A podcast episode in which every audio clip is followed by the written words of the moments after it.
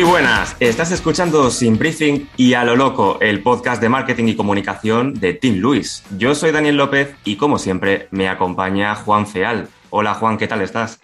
Hola Dani, pues eh, muy bien, con un poquito de calor para ser mayo en Madrid, pero, pero bueno, lo importante es que hoy tenemos a una invitada top que nos visita para hablar sobre reputación de marca, pero es que además de ser directora de comunicación es influencer, un perfil diferente, interesante ¿Y de, quién hablamos, Dani? Pues hablamos de Pilar Hermida, que desde este año es la responsable del área de comunicación de Grupo Día. Su recorrido es espectacular. Pilar ha estado al frente de la comunicación en organizaciones como Air France, L'Oréal, Universidad Europea o Heineken.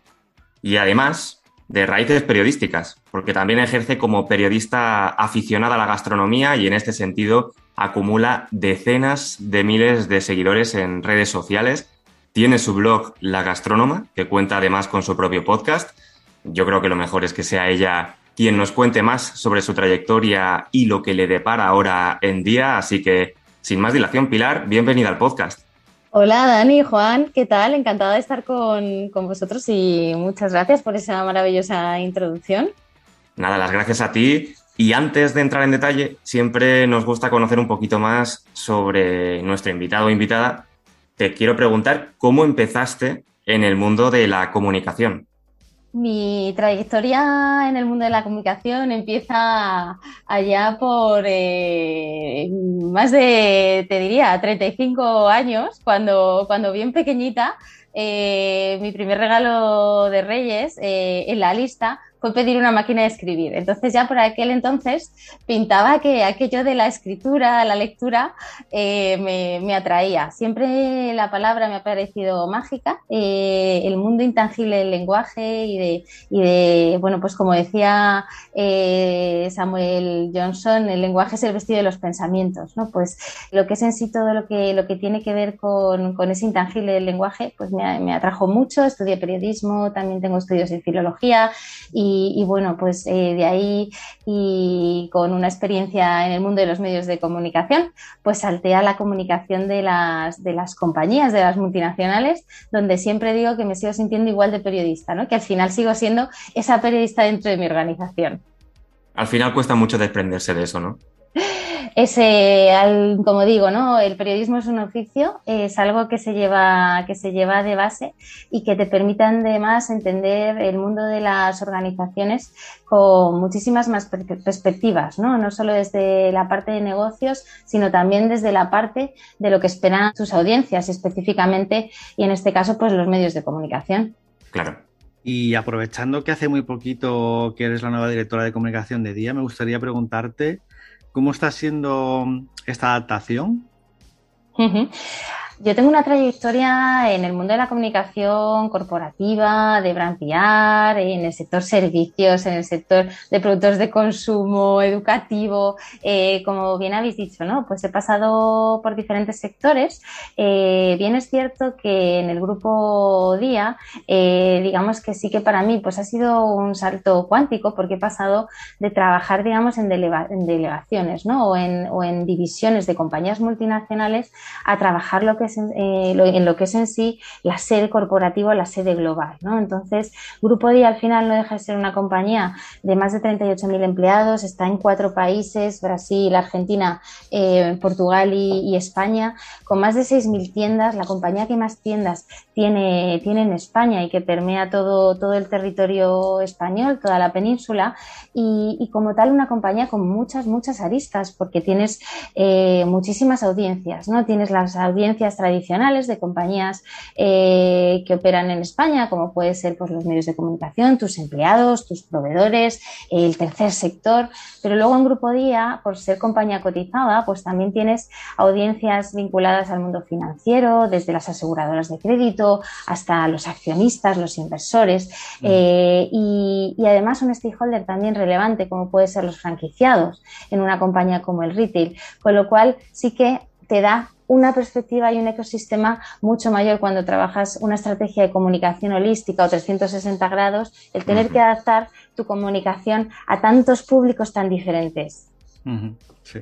Claro, de ahí surgen, me imagino que numerosos retos, ¿no? Sin duda, porque Grupo Día pues no deja de ser una, empresa que, da un eh, servicio esencial, ¿no? El abastecimiento de productos. Lo hemos visto en la pandemia. ¿Quiénes han sido los héroes, ¿no? De, los grandes, esos grandes héroes, junto con la, con, toda la comunidad médica, pues han sido los empleados de los supermercados, ¿no? Eh, ¿Por qué? Pues porque la alimentación es un bien de primera necesidad. Grupo Día, al final, eh, tiene una facturación de más de 6.000 millones. Grupo Día es un actor eh, fundamental en la sociedad española y, por lo tanto, eh, estás vinculado a todas las tensiones que, ocurren, ¿no? Eh, desde la subida de precios, pasando por temas geopolíticos, política monetaria, eh, contexto post-pandémico, inflación, como decía, o temas de desabastecimiento. Digamos que todo toca el supermercado, ¿no? Es muy curioso porque estás especialmente vinculado eh, y por eso me siento muy periodista, porque digamos que es fundamental entender cuáles son esas tensiones eh, sociopolíticas, económicas y cómo tu compañía eh, se posiciona, qué rol juega y cómo tiene que responder ante todo eso. En este sentido, ¿qué procesos o acciones quieres poner en marcha, digamos, en día que no se estuvieran haciendo o que quieras potenciar? Bueno, como sabéis, Grupo Día ha vivido un proceso de transformación, eh, ha, pasado momentos muy complejos. Hace dos años, pues eh, empezó una, nueva etapa, ¿no? Eh, marcada por una exhaustiva reevaluación de la estrategia, del modelo de negocio, de los procesos, de la oferta. hubo mucho story doing y ha habido mucho, mucho ya hecho este año para que os hagáis una idea. Eh, en dos años Día ha renovado más de mil tiendas en España. O sea, imaginaros lo que es eh, renovar una tienda, ¿no? Desde, desde cero. Ha lanzado más de 1.500 nuevas referencias, nuevas SKUs de productos de nueva calidad día, ¿no? Todo eso con un perfil bajo, reconstruyendo y, mm, digamos, revisitando y poniendo los nuevos cimientos de, de ese nuevo día. Y es ahora cuando la compañía está en una posición de decir, oye, yo ya puedo pasar del story doing al storytelling, yo ya puedo empezar a comunicar externamente porque tengo evidencias de lo que he hecho, ¿no? Es lo que llamamos en comunicación el walk the talk, ¿no? El, oye, predicar con el ejemplo.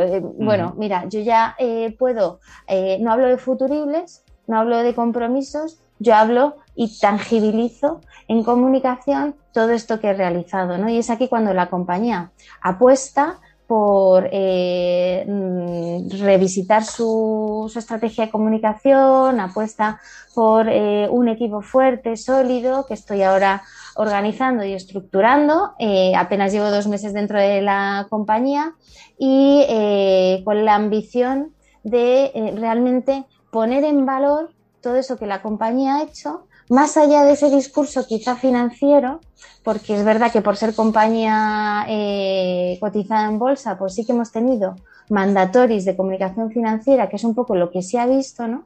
Y trabajar esa parte que yo creo que es un reto para todos los que trabajamos en el mundo del retail, que es entender eh, esa parte más inspiradora del supermercado, ¿no?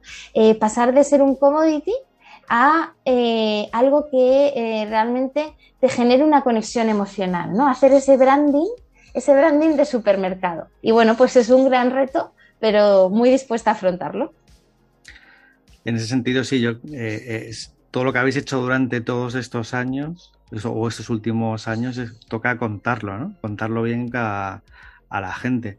Ese, la famosa frase, no sé si era de Bernays o de Samuel Black de Relaciones Públicas, de hacerlo bien, hacerlo saber, ¿no?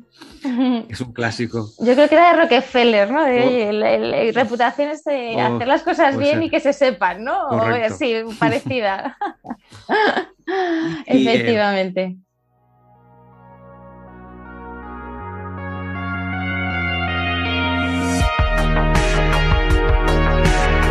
Queríamos tocar diferentes temas. Eh, uno de ellos es sobre la reputación de marca, ¿no? que es uno de los grandes temas de los profesionales de comunicación. Y ya Warren Buffett decía, es una de las famosas frases también, ¿no? de que se necesitan 20 años para construirla y 5 minutos para arruinarla. y de eso hay muchísimos casos. ¿Qué es para ti la reputación y cómo se debe crear? ¿Cómo debemos crearla? Yo siempre explico desde hace ya más de 20 años ¿no? que empezamos con esto de la, de la reputación y del mundo de los intangibles, que, para mí la reputación son tres cosas. Es, es confianza, es eh, respeto y es admiración. Eh, y respeto, entendiendo eh, que, que, en castellano y en español nosotros decimos respeto con una palabra, pero, pero en, en, en inglés respeto es confidence y es trust. Y, mm, y, eso eh, significa el, gran poder que tiene esta palabra, ¿no? que, que respeten tu organización, también podríamos hablar del respeto en marcas personales, ¿no? pero en este caso estamos hablando de, de empresas y eso es, no es eh, otra cosa que fruto de, una relación que tú estableces con tus stakeholders, con tus audiencias, con todas estas audiencias, ¿no? Eh, sea, sea un proveedor que te quiere comprar, un empleado que quiere trabajar contigo, un consumidor eh, que quiere adquirir tus productos, etcétera, etcétera.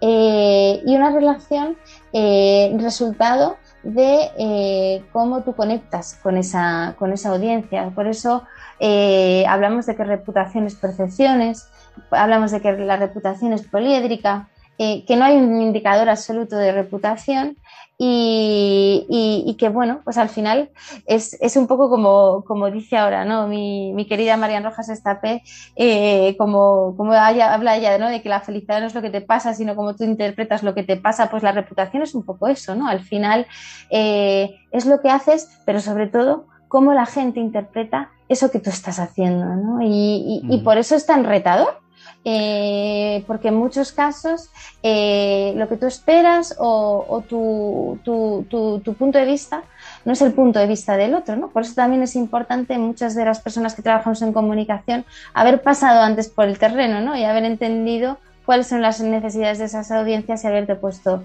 en sus zapatos. Sí, en ese sentido además em, todo lo que son los touch points, ¿no? Todos los puntos donde hay un contacto con con, tu consumidor, con tu cliente, con tu, con tu comunidad, ¿no? Y que muchas veces a lo mejor eh, te centras en, estrategias, en un diseño y muchas veces pues eh, el vendedor mm, final no le ha llegado a la persona que está en contacto con, los clientes, no le ha llegado, no está suficientemente formado y al final es la, cara, ¿no? La cara pública de la empresa. Suele, suele haber muchas discrepancias en ese sentido, muchos, muchos problemas que surgen desde ahí, ¿no? Pues sí, y luego también pecamos en muchas de nuestras organizaciones, ¿no? En, ese, en esos sesgos de, de, Kahneman, no sé si habéis eh, leído el libro de Pensar rápido, Pensar despacio, que yo siempre también lo recomiendo, eh, pero en ese sesgo de confirmación, ¿no? Al final, eh, cuando te pasas en muchos casos 12, 14 horas en tu compañía eh, y lo vives con la intensidad que, requiere el, trabajar en un departamento de comunicación del que estás 24/7, ¿no? porque al final los, medios y tus audiencias nunca duermen, eh, tienes una ciencia, un cierto sesgo, como decía, de confirmación, ¿no? de, de ver solo una parte de la realidad porque tú estás viendo al final la visión de la empresa y estás en tu empresa, ¿no? Y por mucho que, en, ocasiones intentas ponerte al lado del otro, pero tienes solo una parte de la ecuación, ¿no? Y solo parte de las incógnitas. Y de ahí llega muchas veces la frustración, ¿no? De cuando, cuando aparecen esos rankings de reputación y dices, pero bueno, con todo lo que he hecho, ¿no? Y todavía, pues mm. mira dónde, dónde estoy, ¿no? Oye, pues no ha llegado esto que, yo he comunicado ¿no? y que parece que lo he desarrollado a través de una buena estrategia de comunicación. ¿no? Y, es cierto que es que esto es como las relaciones amorosas, no es cosa de dos, es cosa de la empresa, pero también de las audiencias. Exacto. Y precisamente hablando de intangibles en comunicación como la reputación y en una era en la que se mide todo a través de la analítica, al final se entiende que estos intangibles de los que hablamos son complicados de medir y desde tu experiencia, ¿cómo podemos medir la reputación mm. o qué KPIs crees que podemos usar para ver su evolución? Pues si partimos de la base que al final esa reputación es la huella que dejamos en los demás, pues imaginaros qué, difícil, ¿no? Medir sobre todo eh, si, quieres entender esa parte más emocional eh, y no cortoplacista y esa huella que deja, que deja tu compañía ¿no? en, ese, en esa persona, eh, en ese consumidor final, proveedor, empleado, eh, inversor o accionista. ¿no? Y, y aquí, bueno, pues hay, hay, hay referentes, monitores que se han encargado de medirlo, los MERCOS, los, los Red Tracks, los del Reputation Institute o los Edelman Trust Barometer, o sea, todos estos yo los sigo muy, muy de cerca.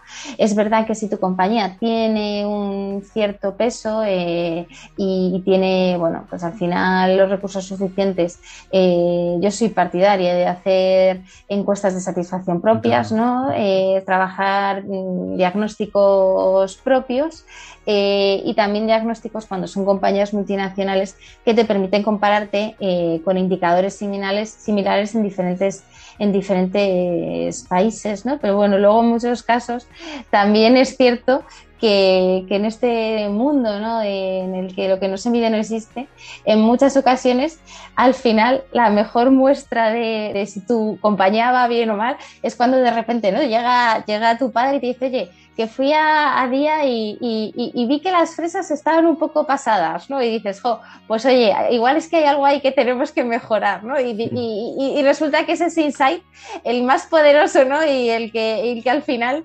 eh, te da muchísima más, información de la que puede darte cualquier otro tipo de monitor, ¿no? O al contrario, ¿no? Cuando, cuando muchísimas personas, pues un domingo, ¿no? Te escriben y te dicen, oye, felicidades por esa buena, buena, buena entrevista, ¿no? Que ha salido de, de tu de tu presidente en, un medio reconocido, ¿no? Entonces, bueno, pues hay que combinar ambas cosas.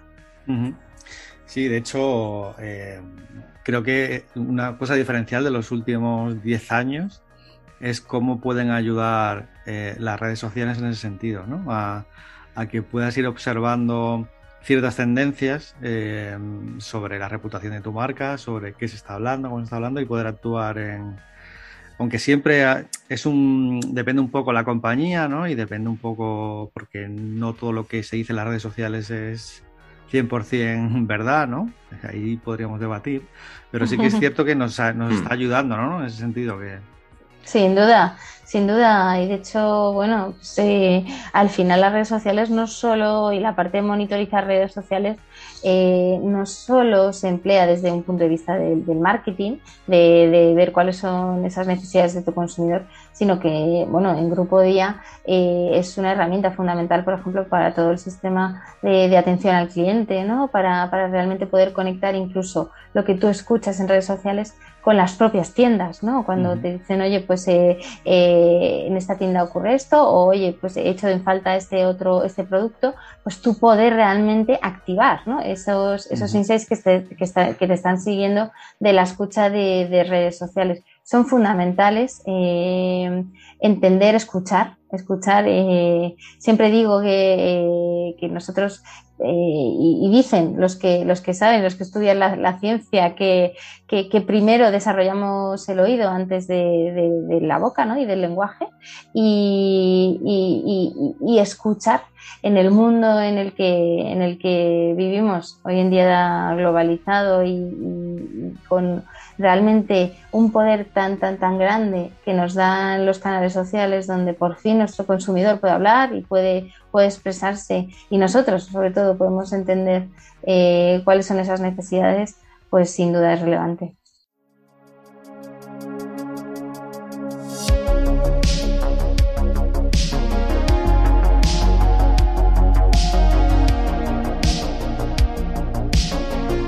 Y siguiendo un poco con, el tema digital, que como decíamos es una, pues se está convirtiendo en un canal estrella, ¿no? En cierto sentido, y especialmente a raíz de la pandemia, o, por lo menos se ha potenciado mucho. ¿Y ¿Qué peso tiene en vuestra estrategia mm, general? Mm, no sé si os funciona mejor algunas técnicas que otras, no sé si el, SEO, el paid, el social media. Me, a mí me, eh, viendo algunas de vuestras campañas y, y diferentes canales, me ha sorprendido ver el éxito que habéis tenido haciendo campañas en, TikTok Ads, no solamente por estar en TikTok, sino además utilizar los formatos publicitarios de TikTok, ¿no? Mm, eh, pues bueno, nosotros tenemos eh, una estrategia eh, de marketing en cada uno de los países en los que operamos que se adapta a las necesidades locales. no es lo mismo el consumidor argentino, por ejemplo, muy sensible al tema de los precios, eh, que, un consumidor español, que en cierta medida es un consumidor más sofisticado, y es un ejemplo, pero para que entendáis eh, que en cada país pues tenemos un tipo de, estrategia, si bien, eh, por ejemplo, en España cerca de un 40%, un 38% concretamente de presupuesto se, se, invierte en el mundo digital. en Argentina también y en el resto de países el peso digital es importante, también el, el paid media, las redes sociales de las que si queréis ahora hablamos, y otro canal que ha funcionado muy bien desde siempre por histórico en el retail ha sido el email marketing. Eh, tener en cuenta una cosa, nosotros somos eh, la compañía y que mayor data, y ahora que se habla tanto de, los datos, ¿no? de consumidores tenemos por el Club Día. Por el Club Día, eso te iba a decir. Eh, nosotros eh, tenemos más de 20 millones de registros, imaginaros eso, ¿eh? ese poder, ese poder ¿no? de, de 20 millones de, registros y, y si eso lo utilizas bien, eh, como estrategia de, marketing. Además, pues segmentados por, lógicamente, por eh, código postal, etcétera, etcétera. Así es, así es. Entonces, eh, bueno, nosotros al final, pues oye, siempre buscamos nuevos soportes, plataformas también que, nos permitan ampliar nuestra base de, de clientes. Para nosotros, lógicamente, todo lo que es eh, el, email, como decía, es, fundamental. Hablabas de TikTok, impresionante, eh, lo lanzamos hace un año, estamos en el top 10 de compañías, eh, tenemos más de 350.000 seguidores en TikTok, una red social con una conexión, con un target al que es especialmente complicado llegar por otras vías, como es la generación Z, eh, que ha abierto una vía de comunicación eh, con unos resultados que, superan las expectativas, eh, eh, en el que además es un contenido muy, muy natural, muy orgánico, muy honesto y sobre todo que contribuye con mucho valor, ¿no? porque al final, si veis nuestro TikTok de, Día España concretamente o de Día Argentina, eh, que acabamos de abrir hace apenas una semana en TikTok y ya tiene 15.000 seguidores, ¿no? ¿Qué canal abres y a la semana tiene 15.000 seguidores y todo eso es fruto de, de al final de aportar valor, veréis que, no hemos descubierto la rueda con lo que hacemos. Al final son recetas, eh, concursos, pero que realmente pues eso genera muchísima conexión con esa, con esa, con esa audiencia. En definitiva, si tuvieras que definir unos puntos clave sobre los objetivos de las redes de día, para qué las usáis y de qué manera queréis impactar al, consumidor, ¿cuáles serían esos puntos? Eh, cada red social cumple su, función, ¿no? Eh, en, día veréis que estamos en todas las redes sociales, porque claro, nuestro consumidor es, muy heterogéneo. Claro, o sea, no, nuestro target, cuando haces un análisis de cuál es nuestro, mm, nuestro buyer, ¿no? Eh, es desde, desde chaval jovencito pasando por, por, una persona mucho más senior, ¿no? Y cada uno eh, tiene unas necesidades y para cada uno hay, hay un tipo de producto ¿no? y, un tipo de, posicionamiento del producto. Entonces, eh, como tal, eh, los canales sociales nos permiten generar, ese vínculo con cada tipo de audiencia. Un Facebook es un perfil mayor, sin embargo, tienes un Instagram o un Twitter que te, te engancha muy bien con esa generación Y. Hablábamos de TikTok, nosotros también hemos hecho con, con Twitch varias acciones, eh, con Fortnite, con gamers, eh, que conectan muy bien con estas nuevas generaciones y lo que trabajamos sobre todo es eh, el buscar realmente clientes no, sino fans, eh, fans que, pues como los partidos de fútbol, ¿no? Que el partido pierda o gane, pero siguen ahí, ¿no? Pues nosotros buscamos precisamente esos fans que nos acompañen en este viaje, en este nuevo viaje que está, que está ahora mismo desarrollando la compañía y sobre todo con mucho foco en, contenido adaptado ¿no? y, también con mucho foco en, el, UGC, en el User Generated Content, eh, contenido propio de nuestros propios usuarios, eh, creativo, colaborativo y, eh, digamos que a través de, la plataforma que les puede dar día para, para amplificarlo. Justo hablando sobre contenido generado por usuario y, además muy específico, porque hay plataformas que son muy, muy nativas, ¿no? como puede ser Twitch y demás. Em, el marketing de influencers, eh, sobre todo en los últimos años, ha crecido muchísimo, se ha profesionalizado bastante, sobre todo en, en marcas de consumo. No sé cómo lo enfocáis desde día, no sé si trabajáis con influencers de forma directa. Hmm. La publicidad está cambiando, como sabéis, eh, de los formatos tradicionales, especialmente para este público joven y especialmente em, el poder del marketing de influencers es esa oportunidad ¿no? de, generar eh, conexiones reales, genuinas con los consumidores Em, a través de, alguien que es el influencer, y a mí me gusta llamarlos influenciadores, porque la palabra influencer se me queda un poquito coja, mm. eh, pero capaces de, influir en esos hábitos de compra o acciones, ¿no? Y acciones además muy cuantificables, porque es un call to action real, ¿no? O sea, esto de no es como un spot en televisión que, bueno, dices, ¿y qué ventas me habrá generado esto, ¿no?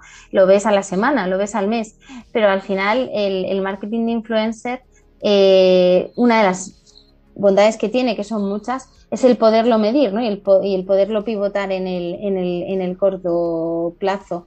Aquí, eh, lógicamente, un sector, no sé si leía que era como eh, 14 billones con B eh, que movía en, el, mundo eh, este comercio, pues lógicamente no se puede ignorar. ¿no? Y, y, como tal, nuestra estrategia, si bien no se enfoca 100% en el marketing de influencer, pero sí que es una palanca más dentro de esa estrategia holística. Nosotros preferimos embajadores de largo plazo, lo veréis en nuestras, en nuestras redes. Tenemos con Daniel de Toro, embajador y es concursante de Masterchef, una colaboración en la que estamos creciendo juntos.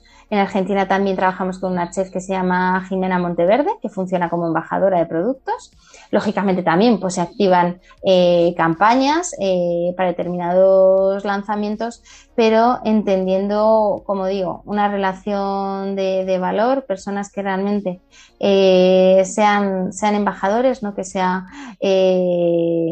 en, en, mi época pasada en el mundo de las cervezas lo llamábamos drink shot, ¿no? que salía como con la cerveza y decía, no, pues yo, yo es que bebo tal marca, ¿no? Y, a la semana pues salía bebiendo otra, ¿no? Bueno, pues eso es lo que queremos evitar eh, porque al final pues se cuestiona esa credibilidad ¿no? de, ese embajador eh, y por lo tanto pues influencers que además nos permitan pues esa integración real del contenido ¿no? y, bueno pues que, nos alejen eh, Así es, así es. Y, bueno, trabajando pues lógicamente una estrategia como trabajan pues todas las grandes compañías, con los micro, con los macro, en pirámide. Eh, pero bueno, pues también pues, todavía con recorrido por hacer y mm. entendiendo cuáles son las teclas que mueven, que mueven la aguja, porque, porque hay muchas, ¿no? En este, en este piano del mundo influencers y que, esto no acaba, vamos, más que empezar, ¿eh? o sea que, que queda mucho todavía por pivotar y por seguir entendiendo.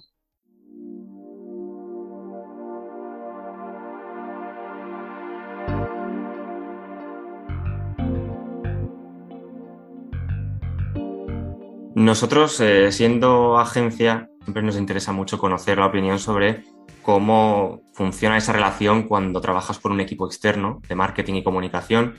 Para ti, ¿cuáles son las claves cuando se contrata una agencia? ¿O, qué esperas de una relación con ese tipo de equipo que a lo mejor, pues eso, no está integrado en el día a día de la empresa, pero de alguna manera tiene que empaparse y, embuirse. Hmm.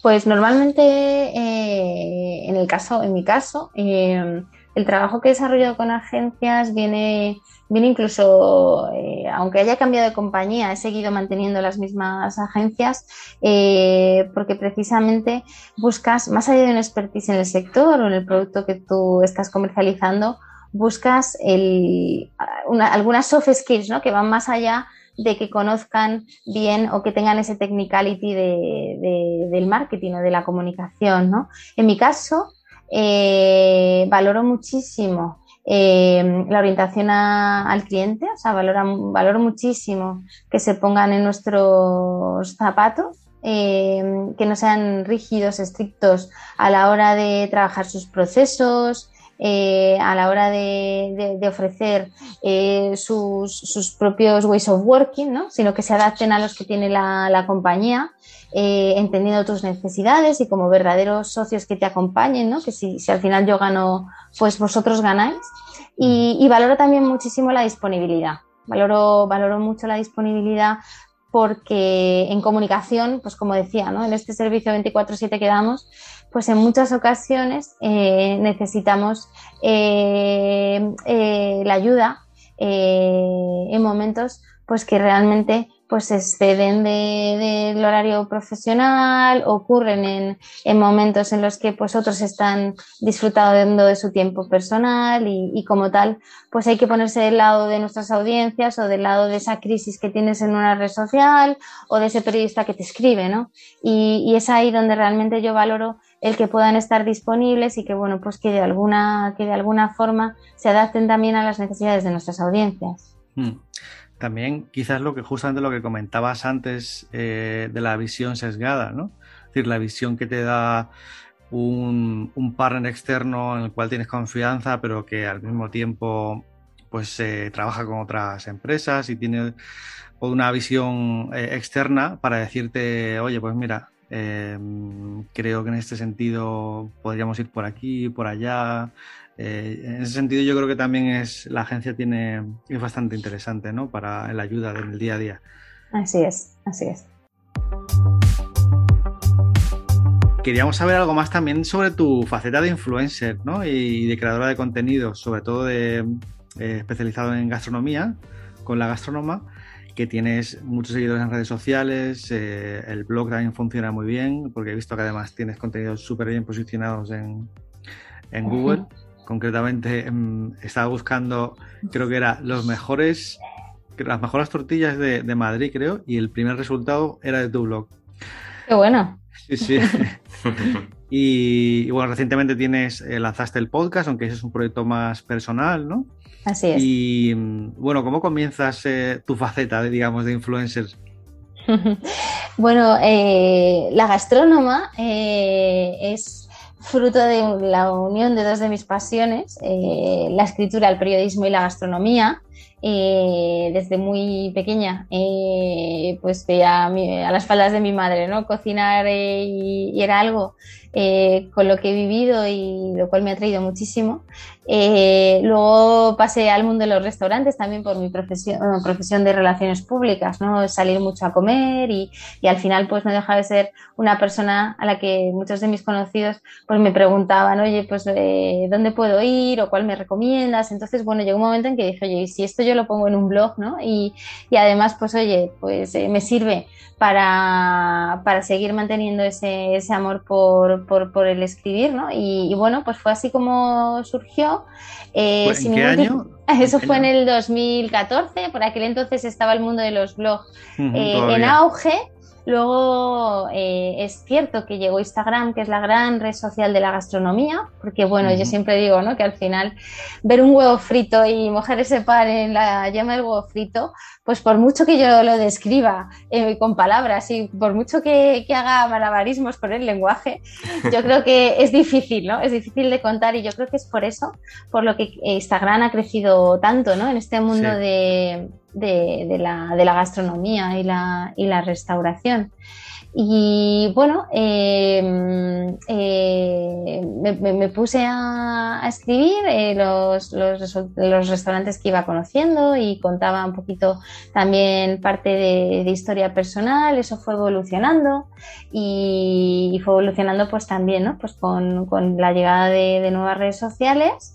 Y, y, como digo, desde un punto de vista completamente auténtico, honesto, eh, mi ambición nunca ha sido monetizarlo y eso yo creo que ha eh, sido positivo en tanto en cuanto a ese pues, SEM que tú hablabas, un buen posicionamiento, eh, eh, porque ha sido un contenido muy personal. Eh, yo afortunadamente, ¿no? Pues eh, tengo mi vida profesional y, no vivo de, mis redes sociales, ¿no? ni, de, ni de mi blog, ni de mi podcast, con, lo cual lo vivo como, una pasión, ¿no? Y, es ahí donde yo también creo que está la magia, ¿no? Porque, porque no, no lo vivo como un trabajo.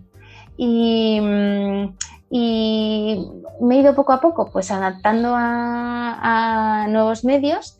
Eh, hace un año también lancé el podcast con la ambición de, dar a conocer un poquito más de mí, porque al final en, la gastrónoma eh, el protagonista son los restaurantes, son los hosteleros, son los platos, no soy yo.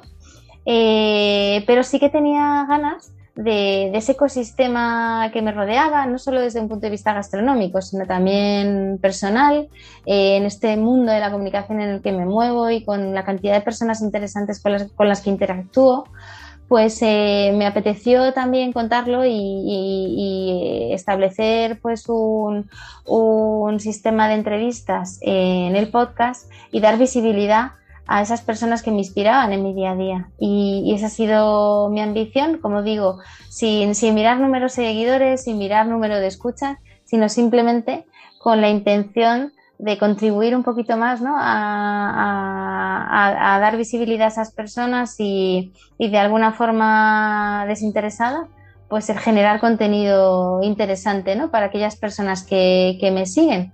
Así que bueno, eh, cuando queráis estáis invitados, cambiamos en los roles y os venís vosotros al, podcast de Mapi Hermida, porque lo que mucha gente no sabe es que yo tengo como doble, doble personalidad, como digo, de hecho en, alguna red social lo pongo que soy directora de comunicación de día, periodista de noche ¿no? y influencer de noche. y bueno, pues es verdad que por histórico en las compañías me han llamado Pilar Hermida, aunque cada vez me llaman más Mapi, eh, pero en mi vida personal la gente me llama Mapi, ¿no? Entonces parece que es como Mapi Hermida es la, la que se dedica a la gastrónoma, ¿no? Y es esa parte eh, que combina periodismo y, gastronomía. Y Pilar Hermida es esa parte directiva, ¿no? Y del perfil más, más corporativo. Y, y bueno, pues al final no dejan de ser la misma persona, pero con diferentes caras. Exactamente.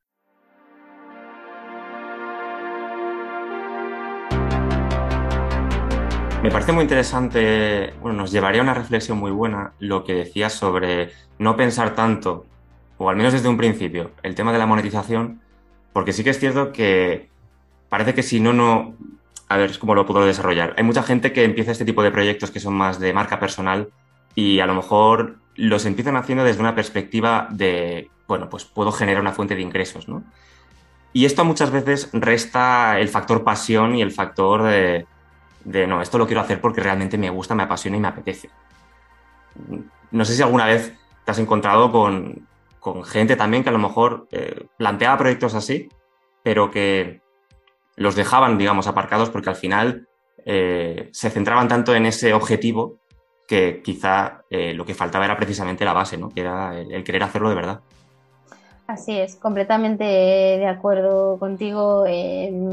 para mí la monetización y el ganar dinero con, una red social es consecuencia de, no, no, no, no, puede ser, no puede ser eh, el, fin. O sea, al final eh, eh, eso implica muchas cosas, porque tú en el corto plazo con una red social nunca vas a ganar dinero, eh, implica, nunca le vas a poner la pasión, el cariño y la energía que le pones si realmente no conectas con, lo que estás haciendo, porque, porque como te digo, ¿no? Eh, es, es, es la consecuencia de echar muchísimas horas, de ponerle muchísimas ganas, de, o sea, para que os hagáis una idea, yo eh, en mi mundo profesional tengo millones de agencias, millones de herramientas, de recursos eh, y yo, mi podcast me lo he hecho yo, eh, lo, edito yo con Audacity, soy yo la que he aprendido cómo, cómo subirlo a, a, las, mm, a Spreaker, quiero decir, con el blog, yo fui la que trabajé en mi WordPress la que solicité mi dominio. Em, y, eso, es lo que, eso, es lo que mola, ¿no? Claro, eh, o sea, es que yo lo disfruté muchísimo, ¿no? Mm. Y, y, oye, hay mucho esfuerzo, es verdad que, oye, pues no está mal monetizarlo, ¿no? Y, oye, ojalá que en un futuro pues eh, eh, me rente, eh, pero, pero yo creo que, conectas de otra forma con, tus audiencias y, deja de ser algo personal para ser un producto comercial, que pierde realmente esa, frescura ¿no? que, tiene, que tienen realmente los influyentes, los influyentes en medios y en redes sociales. Es que yo creo que ese es el problema. Quiero decir que el, el tema de lanzar un proyecto para monetizarlo viene un poco de las últimas generaciones o de, del éxito que ha tenido del boom de los influencers. Y, y, me acuerdo cuando realmente empieza la web 2.0 y demás, que cuando empiezan a surgir los blogs, esos blogs surgía de gente con pasión en, temas de nicho.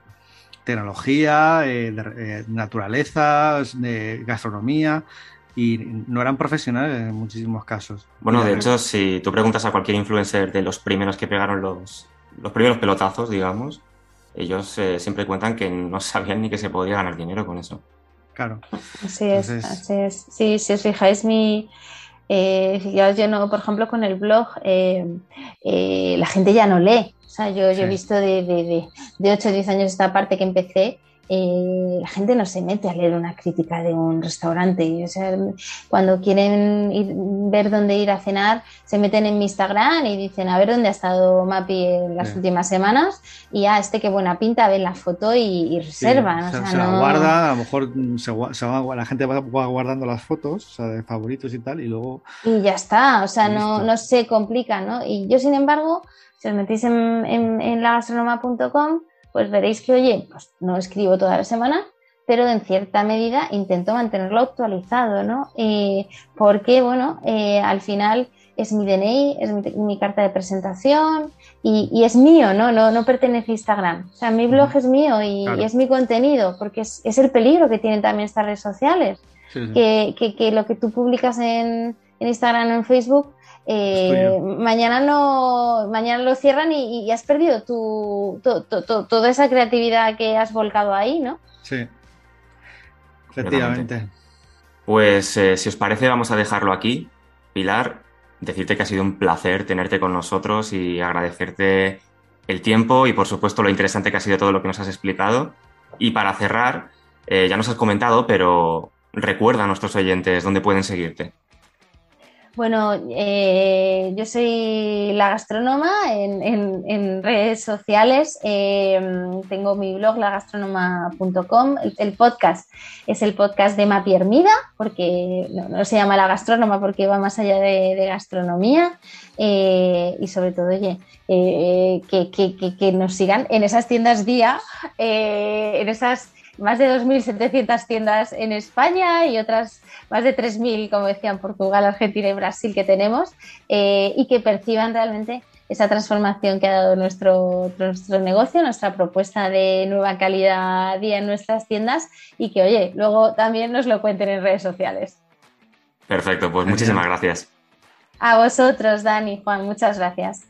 Y Juan, muchas gracias.